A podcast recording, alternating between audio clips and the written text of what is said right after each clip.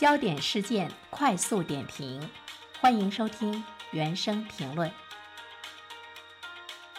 在八月十五号的时候，人民银行开展了一个四百亿元中期借贷的便利的操作和二十亿元公开市场逆回购的操作，中标的利率呢是百分之二点七五。我们再把它解释一下，就是说央行拿出一笔资金作为标的来进行拍卖，它给出了一定的利率，商业银行呢你就去报价。呃，你可以呢竞标，竞标之后呢，你获得资金之后呢，你可以用这笔资金以高于政策利率的方式再呢投放到市场上，因为商业银行它要靠这个利率差来这个挣钱的嘛。这样的一个举动，呃，让我们注意到的一个动向、一个方向就是本月的降息基本上呢已经是板上钉钉了。所谓的降息呢，在我们传统的老百姓的概念中，好像是我们一定要听到说，哎，比如说我们的存款。利率降了，我们的贷款的利率降了，你才会觉得是降息。其实不是，它还有好多别的一些操作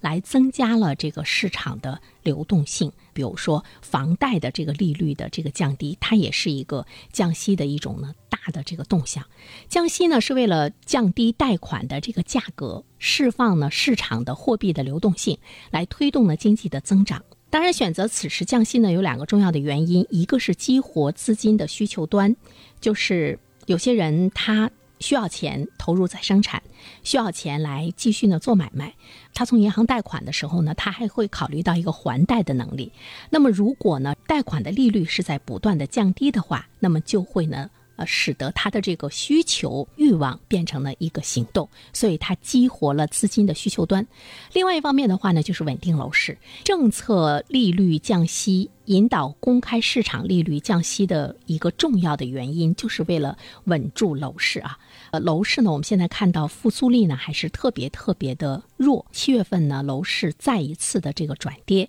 无论是成交量、房价还是购房贷款，都是呢继续的探底。所以呢，我们会看到呢。国家开始呢对贷款的这个利率呢进行下调，就是降息嘛。理论上当然是利好股市和楼市，嗯，但是实际上呢这个利好都是有限。你看今天是十七号，十五号呢已经有了这样的这个消息和行动之后呢，股市。起色不是很明显，楼市呢，看一看长期的这样的一个结果，楼市它在上半年已经经历了两次的降息了，贷款利率的下调，各种指标在继续的这个探底，在接下来下半年的这段时间中的贷款利率的降低，对楼市能不能起到作用，我们也是这个拭目以待。有一种现象呢，特别值得关注，就是现在贷款买房的人越来越少，加速提前还贷的人反倒是越来越多，为什么？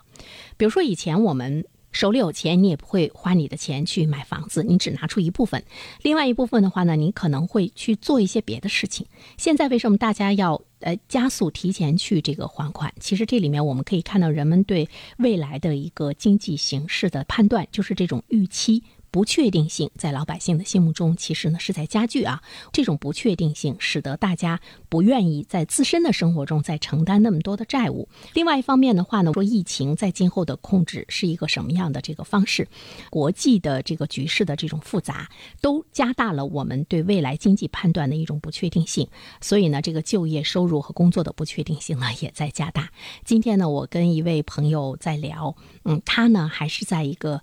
比较不错的单位。就是类似于我们这样的单位的工作，那么他说七月份的工资到现在还没有发，他不知道八月份的工资是不是能发。在很多老百姓的眼中还是不错的一个单位，所以说这个收入啊是值得呢我们去这个关注的，这也是人们对未来的这种不确定性的一个判断。